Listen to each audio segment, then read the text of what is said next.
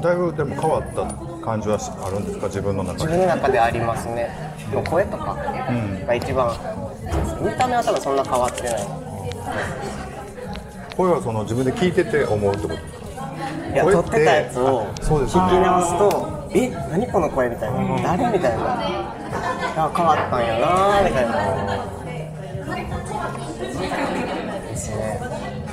人の対応とかって感じることあるんですか？例えばコンビニコンビニに行ってその昔から面識ある人はそのなんかそういうの分かると思うんですけど初対面でも初対面で昔と違うみたいな。うん違います。そういうのでちょっとなんか嬉しいというか。めっちゃ嬉しいです。なんかこうあ自然なんやって。うん。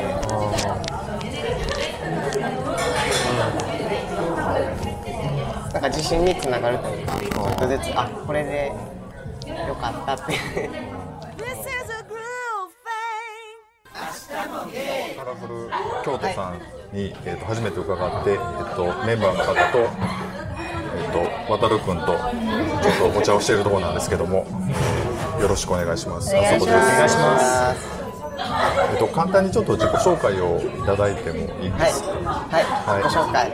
あのー、ゆうきです、はい。これ普通の声でうん、いきます、書い。てる確かに。よくわからないよくわからない。書いてる書いてるゆうきです、えーと、カラフルを立ち上げたメンバーの一人です。はい。そうですね。あのこの間あの光一君に出ていただいてで光一君から紹介されてあと今回はちょっとカラフルのイベントに今日、えー6月、えー、30はい。30ですよね、もう最終日えーに参参加させていただいた。後のお茶会。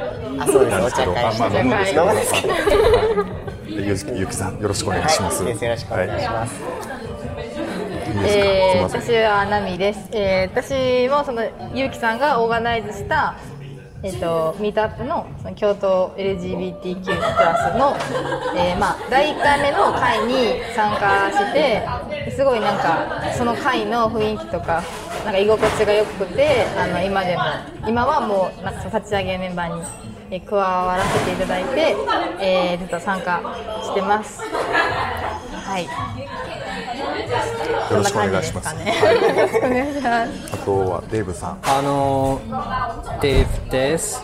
京都のカルフォーのイベントコーディネーターです。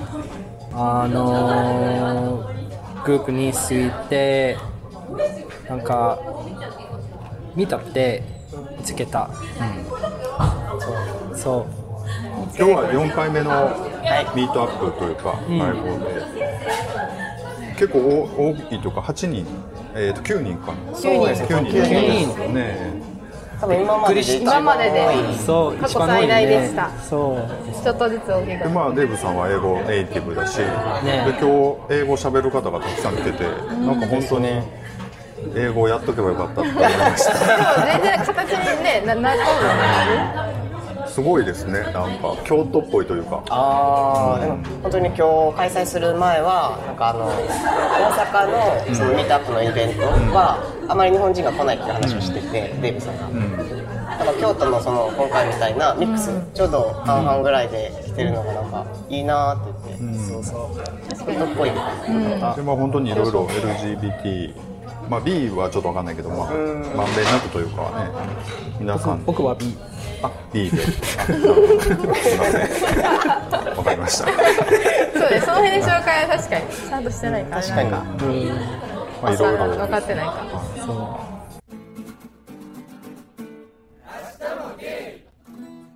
でもさ、出た会話のは、あの、多分関西で、いろいろの LGBT グループもあるけど、多分同じ、同じ感じのグループ、大体ある。例えば、ゲイだけとゲイ、あー。トランスだけとか、そうだね、さっきまあさっき話してたねそうそうそうそこさん。そう、私たちのグループの目的は多分みんな。みんなね、うん。私たちはそうみんなで。そっちで。をはい。やー。じゃあ。お疲れ様です。お疲れ様です。ありがとうございます。えー。バイバイまいうまいっす。うん。美味しい。美味しい。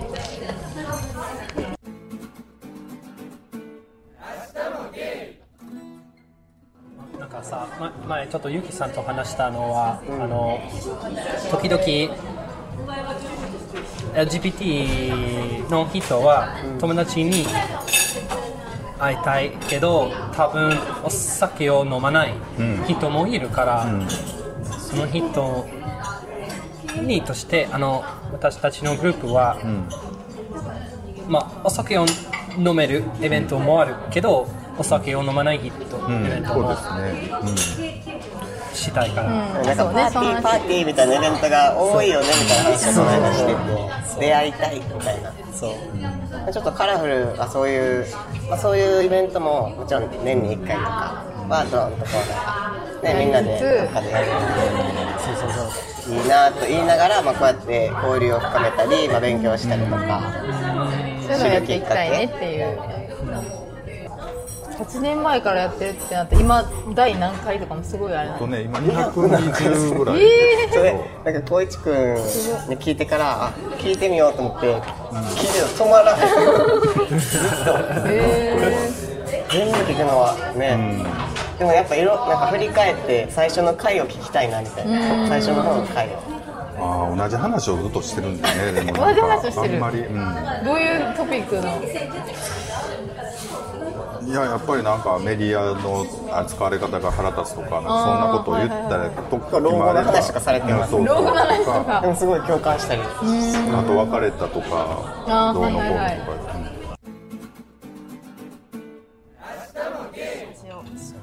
うんでもでも母親とかにはよう言わないですよね。なんかもう面倒くさくて。光一君とも喋ってたんですけど。うん。こっちこも言ってたね。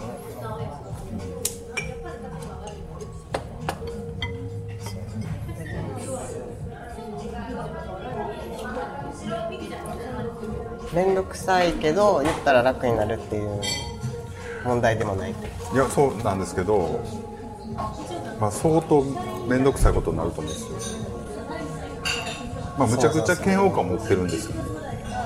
あの牧原紀之が捕まった時はいはい。何年か前にあったでしょう。あの時に割とその疑惑疑惑とか言ってしたらもうそのニュース流れたと何も牧原紀之が出るともうチャンネル変えるっていう行動に出るぐらいホモフォビアがすごいんですよね母親が。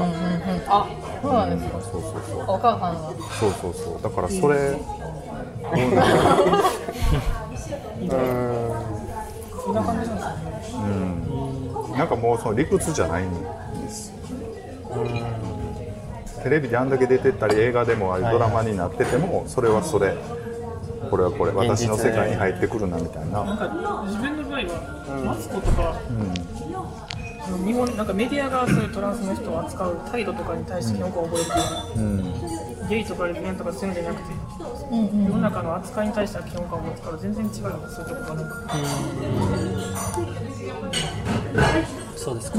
この間なんかびっくりしたのがなんか大阪のテレビで、まあ、夕方にやってるよ。うなうん。関西うん。なんたらみたいな。番組で、見た目が、なんか街中の疑問みたいなコーナーがあって、見た目が知ってる？いや分かんないけど見た目がすごいどっちかわからない人がいるんですけど、その人の性別を知りたいっていう、なんか近所のそう商店街の人のよく来るお客さんのやけどどっちかわからんみたいなのをこうトピックにしてて、で芸人2人がその人を見つけて、聞くみたいなどっちなんですか、うん。それってなんかニュースになってたのはそれって人権うん。に対なんか人権に対してそんな人をこう取り上げて男か女かそんな今の、まあ、この時代でそんなことをトピックにするのもおかしいみたいな。なんかその結局そのニュースで出た後にコメンテーターみたいな人が、この番組はちょっとどうかしてみたいな感じでその怒ったっていうのが記事になってて、あーなんか自分がそういう同じような立場で急にこう取材が来て、あなたどっちなんですかみたいなの聞かれたらどん。な気持ちなんやろみたいな、うん。すごいなんかこう重なる部分があって、なんかそれこそメディアに対しての嫌悪感をすごい感じた、そういう今の時代でもそうやって、そういうことが普通にメディアで流れる、ニュアンスによるよねなんか例えば何やろ。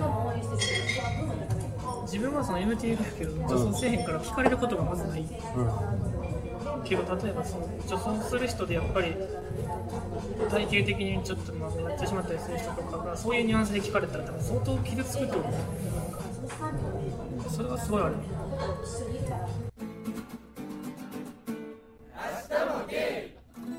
そういう話は割とパートナーとするんですなんか。します、こんなニュースあったよなみたいなので。結構しますね、でもあんまりこう表立って活動するのはちょっと考え慎重にしてほしいみたいな意見。ねそうなんです。パートナーがパートナーというよりパートナーの家族うんうんが最近その母親に、こうカミングアウトしたばっかりなので、それをこう次父親に言うとかそれからまた親戚に言うってなると、言う方の気持ちも考えてよっていうので、すごい。そうやね。慎重に大事に思うからこそ慎重になってでやりたいことを本当にやってるのはすごいいいと思うしこれからそうやって活動していくことに対しても、なんか楽しそうにやってるし止める気持ちはないねんけど、でもこうもしそうやってこう取り上げられたりしてメディアに、そんなことになってそこから言うつもりもなかった親戚とかに知られたら。あれみたいな。そうなんでそんなこと隠してたんやとかなんかそういろんなこう、はいはいはい悪い想像が。なるほどなるほあってこうちょっと行動を考えて活動してほしい。どうーん。いやでもさっき聞いててみんな若いんだなと思って。まあうん。若い。そうそう。40過ぎるとやっぱりいろいろね考えますよやっぱりどうしようかなっていう残りをね残りというか。この先。うん、それはなんか性別問わずっていうか、まあ、言うたら女の人もそうそうそう関係ないんですよ。結局でも40過ぎと思うのはあんまり関係ないことも多いなっていう話ですよね。友達作るっていう話さっき出てたけど別にぶっちゃけ言うたら価値観が合えば別にセクシャリティ関係ないし変にセクシャリティで縛って友達作るっていう方が難しいというかだったりもするので気の合わないゲイの人なんかいっぱいおるしね僕。だからそれは関係ないです関係ないなっていうのがありますか？らなんか今日参加してたのフィリピンからカーメリーカーメリアカーメリア彼女がなんかそのた友達になったら、あその人がたまたま LGBTQ やった、なんかそのそうやから友達になるんじゃない、っていうのがなんか今の多分日本はもう少し多分そのそういう環境になるのがもうあと先何年かぐらいなのかなっていう。でも日本って友達の作り方が下手くそじゃないですよ。下手くそというか。うんか難しくないですかなんか属性から入りませんどうしてもね。確かにそう同じ今もその L やったら L で集まって G やったら G で集まってみたいなそういうカテゴリー同じ属性の人と集まりがち集まりたいガチかもしれないそれは。だから同じクラブをやってるとか。ああまさにそれありますよね。やっぱり同じ大学高とか同じ校小中高も同じクラスだったとか。そう。気が合わないよりもなんか同じだったからっていうので、でなんか価値観が合わ例えば大人になって合わなくなってもまあなんか昔から知ってるし、なんか別にこう離れる理由もないけどちょっと考え違うなみたいな時もまああると思うし、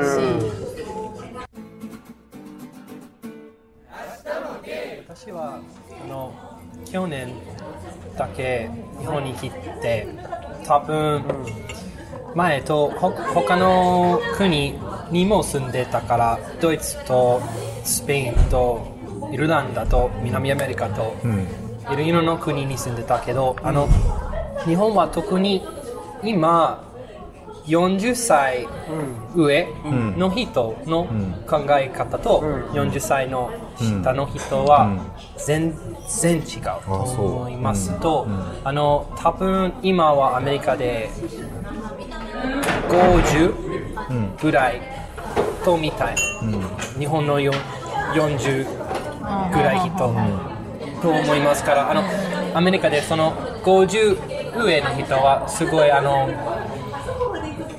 クリスチョ教とかあの古い考え方とマナーとかあの結婚についての考えることが大体若者と違うと思いますからあの今のアメリカの芸能文化の中でにあの高校生時からカミングアウト時から40歳までみんなは大体同じ考え方といろいろの年歳にあの付き合ってもいい。けどなんか私はあの40歳上の日本人と話すときはあの自分のことをはっきりわからないと思います、LGBT のことじゃなくてあの自分のどうして日本に住みたい、どどうしてそのけ生活を決めたとか、あーそうどどうして普通の会社に勤めたくない？どうどどうしてそそのこと？なるほどな。で40歳日本の40歳以上の人と話すときにでデイブがそう割とコンサバティブな人が多くて割とそのマウンティングを取ってくるってことだと思うんですよ多分。なんでそういうなんで？みたいな。そうそうなんで、うん。なんで？なんでだって新しいビジネスをしようとっていう人を大体叩く風潮は大体まあ年上じゃないですか大体。そういうノリだと思うんですよ。だからだからそれはもうセクシャリティ関係なく40以上の人は割とそういう傾向があるんじゃないかっていうデーブの意見かな、まあ、確かにそうかも。平均というか。一般的にの話、あとね、多分私はあー日本人の中で、外界国に住んでたの体験が、ま持っている人と、日本だけで住んでたの人の考え方は、もうちょっと違うと思う、で前も言ってたね。特に LGBT についてのこと、そうみあの外界に住んでたら、みんなはみんなでしょ、と考えるけど日本はあすごいす今日今日の話はすっごい面白かった、あの大体あの同じの問題があったけど、違う、文化なのにすっごい面白かった、それはあるよね。えどのどの話？どの話？あだからのそのあれでしょ？合図？あ合図の話ねそう。でも多分あい合図の話はなんかこれ日本の会社ってピアスとか気にしてる会社多いじゃないですかう。んう。んう。ん自分の会社もダメなんですよう。んう。んピアスとかでまあそう。いう。のでしない人が多い気がするあ確かにタトゥーもそう。そう。そう。タトゥーも禁止ねなんか普通すごい厳しい普通のもう。社会生活ではその確かにないよね。ピアスもないしそういう、うん、スーツ着てるとかそういうのがあれやから。別にそそこに何も違和感もなく守るんですよね大体。だからそれで。それが当たり前。自分の権利が侵害されてるっていうふうには全然思わなくて多分。もうやりたいんだったらその会社を辞めればいいじゃんっていう極論になるから。そうそうそう。それはどうかなっていう多分日本であのそんなにピアスとかタトゥーは禁止の会社が多いから、もし自分はやりたい、それは文化とという？文化と反対の方にやりたい人、アメリカでそんなに反対じゃないから、みんながピアスとかタトゥー持ってもいいけど、例えば私はあの日本人の彼氏と付き合った時、一緒にピアスをあげた、けど僕は前いろいろなピアスもあげたから、でも彼の場合はすごい今すごい日本の文化と反対の方をやっているから、あー面白かった。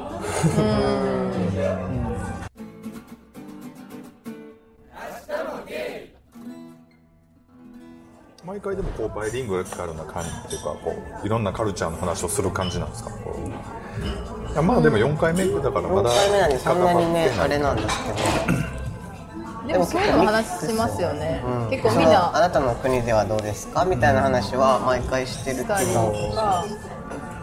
のミートアップっていうやつ自体が割といろんな海外の人多いみたいですね。多いんですね。じゃ他になんかないと思う。多分。あああそう。かあんまりなん。か全然知らなくてそのミートアップの使い方も。どんな人がいるかも全然わかんなくて。まあでも最初に始めたのは結城さんミートアップなんです。そうそうそう。でそうなんです。なんか人を集めるとかなんかそういうので検索してたらなんかこういうのがあるミートアップにあこれなんか登録してみようと思って登録してうつ作って。そしたら結構あ他のイベントとか見てたらあなんか言語交換やったりそういうイベントが多いんだなみたいなので見て。それ以外こう集めるアプリみたいなあまあなんかそういうのが分か。らなくて知らなくて。うんなんかそうそうだからないフェイスブックとかにもない気がするうーんあってもいいねんけどなんかグループあるんあるよねグループはフェイスブックのグループかな船で作ったやつあカラフルのねそうかももし今日の感じのイベントは毎月やったら、同じ会話で出るそう？なんと思います。同じ会話が出そう、今日の会話。毎そう例えばあの同じ like 一短いみんなと一緒に話して、グループで話せるのイベント。で毎回それ取り入れていってもいいねっていう話は前してたもんねなんか。毎回その一回やってみて一対一で話1す対1どうでしたか？その1対1で話す。そいや英語もうちょっと 勉強しておけばよかったなと思いました。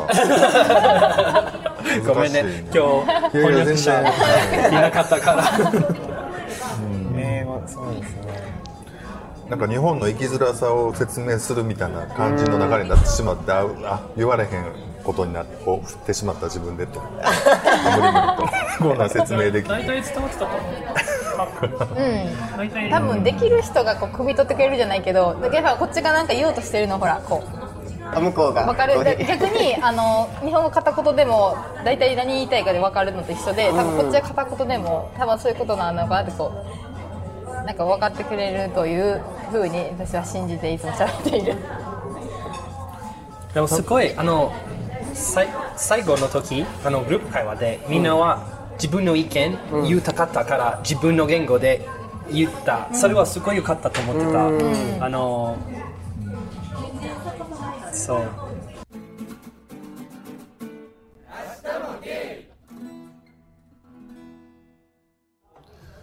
今度末にはバーベキューをもう決定なんですね、そうなんです。やりますちょうど金曜日ですよ。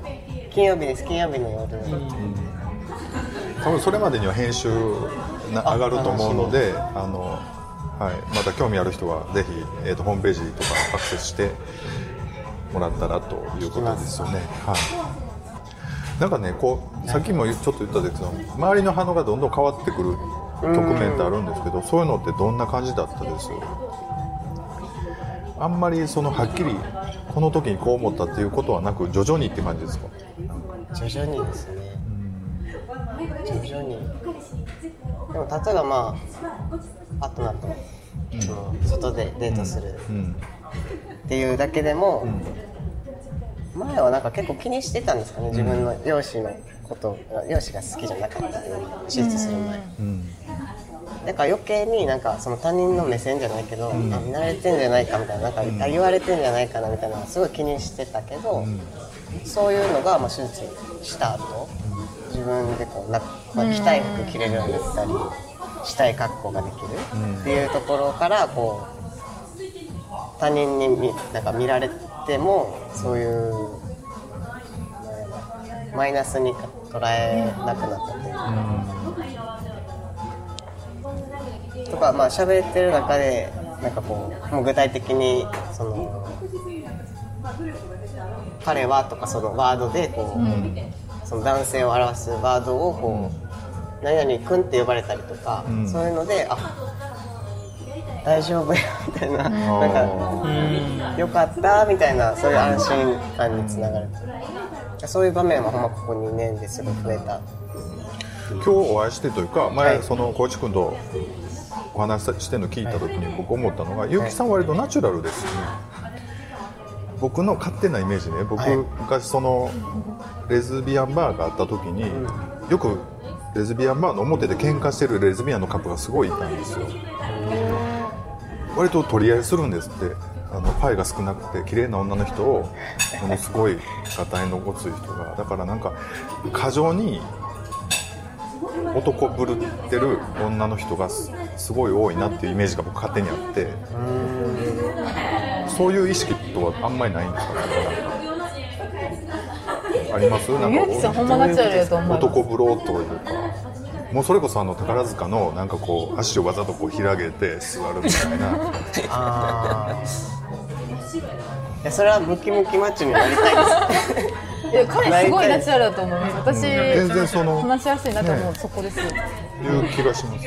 僕昔台湾のゲイバーに行った時にたまたまボックスで一緒にな飲んだ人がレズビアンカップルだったんですけどはい。一、人はものすごいブッチな感じのすごい体でかい人でもう一人はものすごいモデルみたいな可愛い子だったんですよ。だからその酔ったそのブッチの人が僕に「お前俺の女と踊れ」って言うんですよ。で チークダンスをしろっていうわけですよね。で俺チークダンスはできへんからって言ったらもう怒り出して「俺の女と踊られへんのか」って言ってもう過剰にも もう過剰になんか男ぶるから怖っていうイメージがあって そのちょっと怖いですねそういうイメージ。男の人も男っていうかその例えばあの女になりたい男の人も割とこう過剰にちょっと女風な仕草をしたりするところがあるから話し方とかないものねだりとかとかそういうところってなかったのかなと思って。多分ね、自分の意見やけど女の人の方が多い気がする。うん、なんかそんな気がする、男の人は分かんない。だから多分僕の意見は日本で男の人の人生の方が楽、女の人より、とと見る。あの日本であの女の人はのまあ最近多分返し返する。変わってきた？か変わってきた、けど昔ねあの、普通の文化は、あの男性の方は自由に住んでもいい自由に、あの、なんか決めてもいい、主導権が男性にあるみたいな感じ、多分多分。多分。あそういうのをの感じます？なんかちょっと男扱いされることでちょっと特権を得てるみたいなことはないですか？あんまり。特権はあまり感じない。特権は分かんないですけどあ周りの目なんか見方が変わってるなっていうのはすごい感じたり。はそれがなんかこう安心感につながって。る、ああよかったみたいな、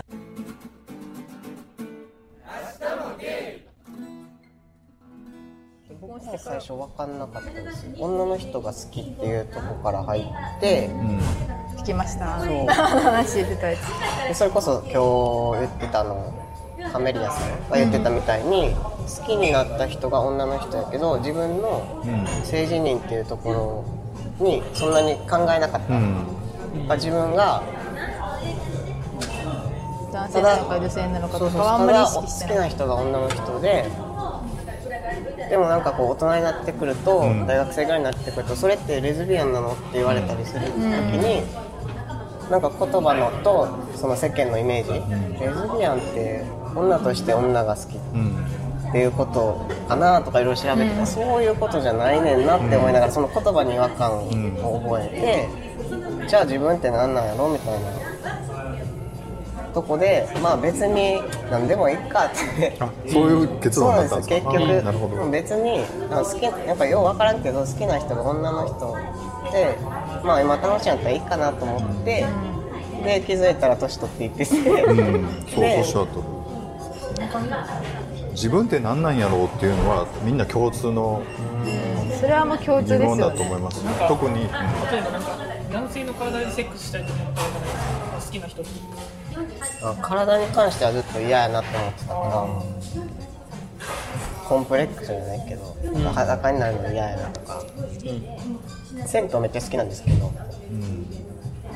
なんかもうなんやろ。あんまりこういろんなことを考えずに、もうお風呂が好きっていう気持ちだけで お風呂に行くみたい。な、っていうぐらいなんかそう体にはコンプレックスはずっとありました、うん。今の方がしっくりきてるっていうこと。そうだから手術して安心ほんまホッとしたなっていうのがありますぶっちゃけ結構お金はかかるんですか？手術のお金ですか、もうやる場所やる場所っていうか、まあ、国によるんですけどタイだってすごい安かった保険はか保険はあ聞かない聞かない今聞かない。あそう。ですでなんか結局きなんかこれから変わっていくみたいな言われてるんですけどその変われば逆に保険適用になるってことはじゃああなた病気ですねっていうことになる。あ前言ってたやなんかそれは矛盾してるなっていう、すごい。本当に？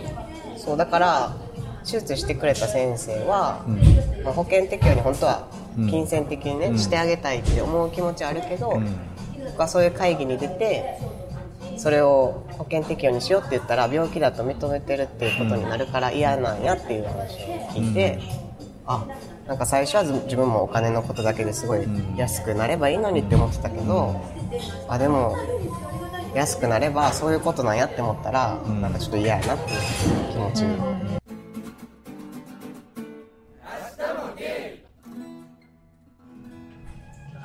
か病気だって認めることにはなるっていうその保険とかやるでも病気じゃないもんねっていうスタートで来たから、病気なんてなるみたいな。で一番最初にカウンセリングにそれこそ行った時に、なんかこんな名前ついてますけど性同一性障害、障害でも何でもないですよ、ただのまあカウンセリング来てるだけのただのそのステップのためにここ来てもらってるだけで、病気でも何でもないからねっていうのをこう一番最初に言ってもらって、あそうなんやみたいな。なんかすごねそういう病院の先生がそういう考えで。手術の時もそういう話聞いた時にああそっかみたいなその病気じゃあ保険適用じゃなくてもうん。納得いったと。いうかうん。うんそう日本でしたんですか？日本でしました。なんかね親がちょっと心配してた。んでうん。全然タイに行くとすごい安くでできる。うん。半額ぐらいなんですけど、うん。まあ安い方がいいしと思ってたけどなんかその後手術の後のケアとか、そういうので心配やから日本でしてほしいっていうので、そう日本で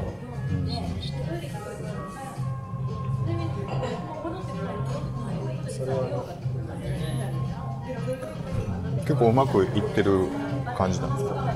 もう1年以上経つ感じいや9月。まだか？そうかそうか。去年の去年の9 9月月なんで今年の9月でちょうど1年。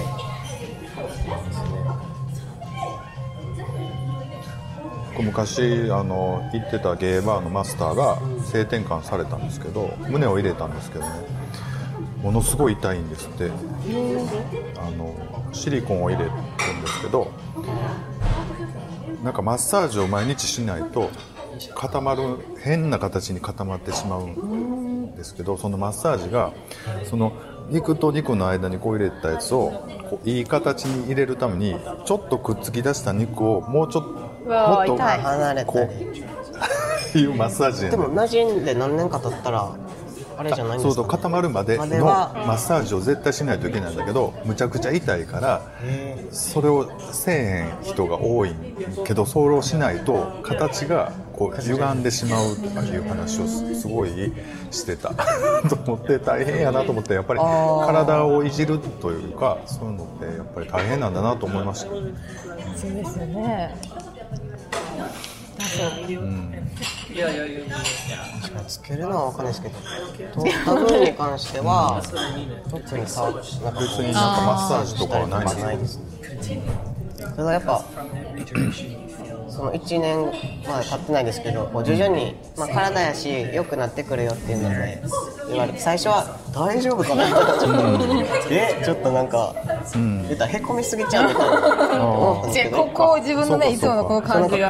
で割と取りすぎみたいなか雰囲気だったんですか？ちょっとえっと思ったんですけど、でまあもちろん左右ちょっと違ったりとか、まあ人によるし、まあ、手術の結果にもともとの大きさにもよるしもともとの形にもよる、言われてたからまあこんな感じなんやって思っててちょっと不安やったけどもう結構形になってきたというか、もう元に戻ってきて、馴染んできた。そうそうそ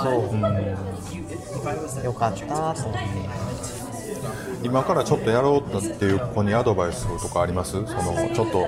手術です。か手術というか、まあ、手術までいかなくてもちょっと悩んでる人。多分そういう人この番組は聞かないと思うんですよ。探検とか全然ゲームばっかりなのであれですけど、まあ、もし引っかかってね。るとしたらうん。何が一番大事でした？チョイスとして。お医者さんですかね？クリニック。それともそのサポート？家族。家族、うん。家族の応援というかバックアップがやっぱり。うんそうですね。自分もなんかすっきりしていけそうですもんね。そうなんかこう後ろめたいって言ったらなんかあれやけど。バックアップがあれこうね応援があればすごい。最初は本当手術のこと全く考えてなくてっていうのも親に悪いっていう気持ちで、ね、産んでもらった体にうん。なんかこう言うじゃないですか、健康やのに、みたいなそういうのを考えたらいや結婚もそらしたいけど、とかなんかその先かっこいい服も着たいけどそれよりも、親が嫌っていうことはしたくないなとは思ってたからずっと手術まではもう考えてなかった、けどなんかまあ兄弟が結婚したりとかっていうのをきっかけに自分の将来も、ね、ずっと親と生きてるわけじゃないし、と考えてた時に手術したいって言ってたら、ね、そこで親が反対したらもうすごいきつかったと思う、絶対あじゃあやらんとこって思ってたと思うし、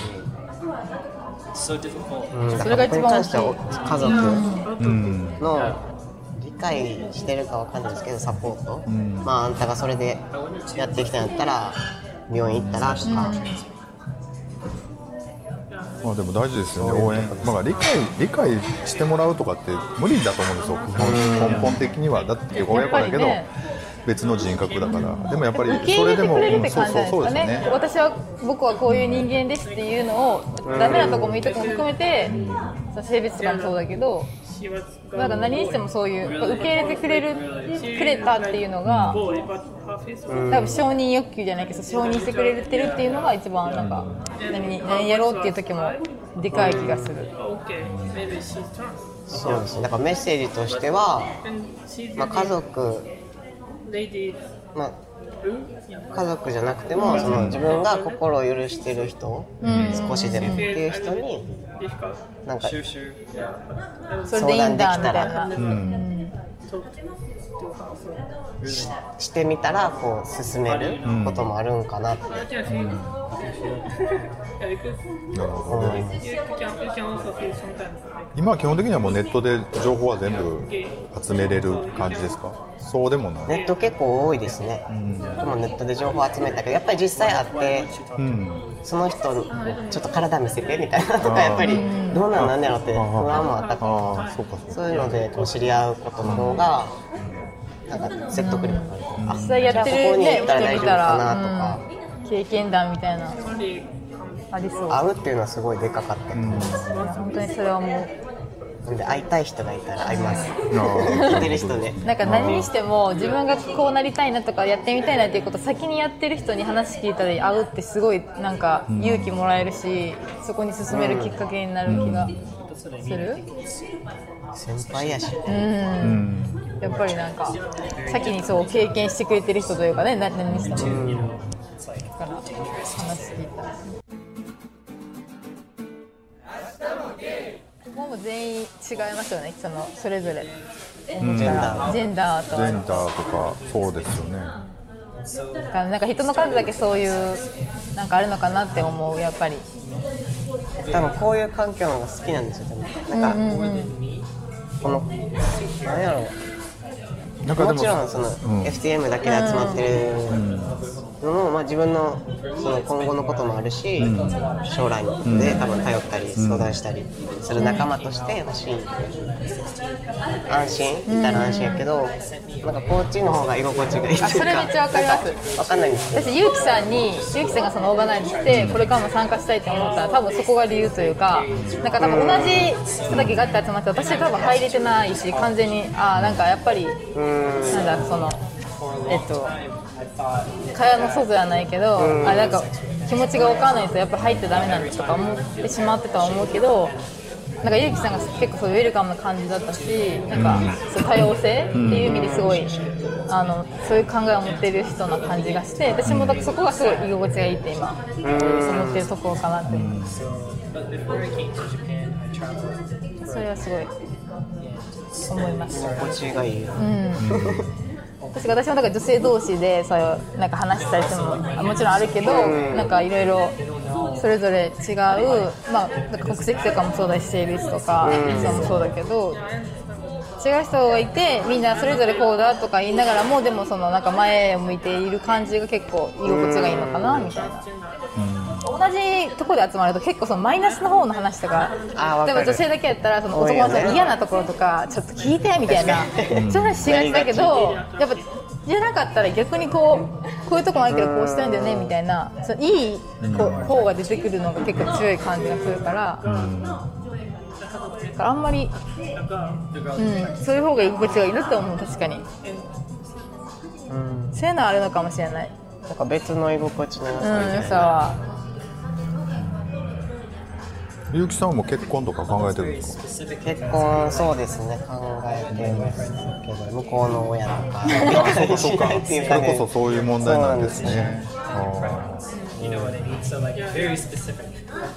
これから。ーこれから。なる戦うとかほど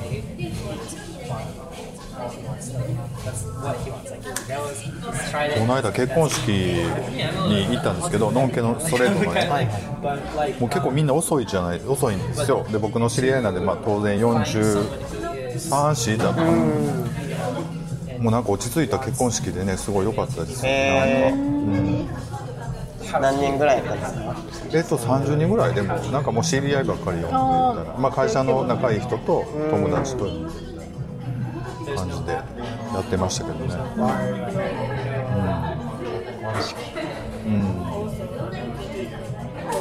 なんかそれも言ってたんですよね、その鴨川で、鴨川とかなんか京都で、その LGBT のカップルのなんかフォトウェディングみたいなのを撮れたらいいねみたいな、ね、カラフルで、なんかそういうサポートみたいな思ってて、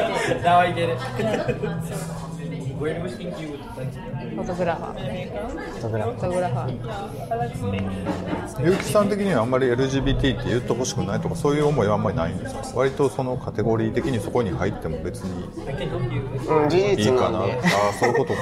あんまりうん。そういう意味ですごいナチュラルなんですねゆうきさんは。そんなになんなんというか。でも結城さんがこうやってなんかナチュラルで言ってくれるからなんか周りの人もその彼のなんかナチュラルさに、なんだろう。ナチュラルなんだなってこう思えるというか。多分結城さんめっちゃ気にしてるかもしれな。いナチュラルって何って話なんかやな分からなくなるけど。ど自然体というか。そのままやけどその。結構そういう節ってなんかいろんな面においてある気がするというか自分がめっちゃ気にしてても周りの人そんなに気にしてなかったりとかなんかそういうことって結構でもその人自身が気にしてたら周りの人も気にするというかなんかそれ結構ある気がする。いろいろんなことに関して。でも自然体でいたいなと思います。できるだけ。なるほどね、自分が自分が自分でいて心地いい自分でいたいっていうのはありますよね、まあね。まあちょっとダラダラ喋っちゃったんですけどまた今後ともよろしくお願いします ありがとうございました。まあ30分くらいにまとめて。